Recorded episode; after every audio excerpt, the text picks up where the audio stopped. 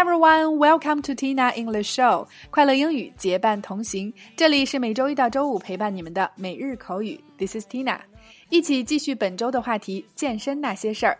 今天带给大家的短语是 personal trainer。personal trainer，私人教练。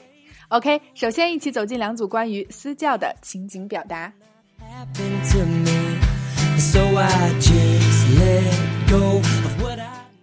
Number one A， 下午好，女士，我是这儿的私人教练，我能帮你做些什么吗？B，是这样，我身体有点走形了，在考虑做点运动，保持体型。A，Good afternoon, madam. I am the personal trainer here. What can I do for you? B. Well, I am a bit out of shape. I'm thinking about exercising to keep fit. A. Good afternoon, madam. I am the personal trainer here. What can I do for you? B. Well, I am a bit out of shape. I'm thinking about exercising to keep fit. A. Good afternoon, madam. I am the personal trainer here. What can I do for you? B. Well, I am a bit out of shape. I'm thinking about exercising to keep fit. Number two, A. 好久没去健身房了，最近工作太忙了。 B，我听说那来了一位新私教，特别帅，今晚一块去怎么样？A.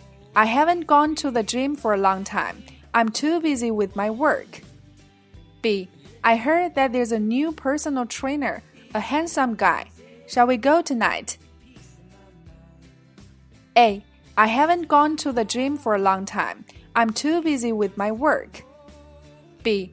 I heard that there's a new personal trainer, a handsome guy. Shall we go tonight? A. I haven't gone to the gym for a long time. I'm too busy with my work. B. I heard that there's a new personal trainer, a handsome guy. Shall we go tonight? 在以上的两组情景表达中，首先第一个 personal 指个人的、私人的，trainer 就是教练、教员，personal trainer 私人教练。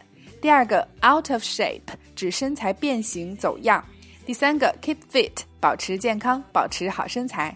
第四个 handsome 形容一个人英俊的、帅的。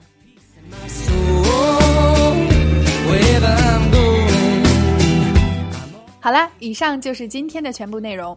私人教练拥有完美的身材和良好的健身习惯，同样，他们掌握着专业的健身常识和饮食知识。最重要的是帅。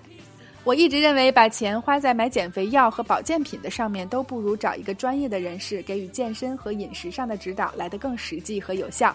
那么，今天的互动环节就请各位辣椒留言聊一聊，你身边有没有这样一位 handsome personal trainer 的存在呢？OK，每天三分钟口语大不同，订阅我们的节目，每周一个最接地气的话题，每天一个地道实用的短语以及两组情景表达。我们愿帮助你戒掉懒惰、借口和拖延症，做你最贴身的口语学习管家。也欢迎各位及时关注我们的微信公众号“辣妈英语秀”或小写的 Tina Show 七二七，来收听更多的精彩节目。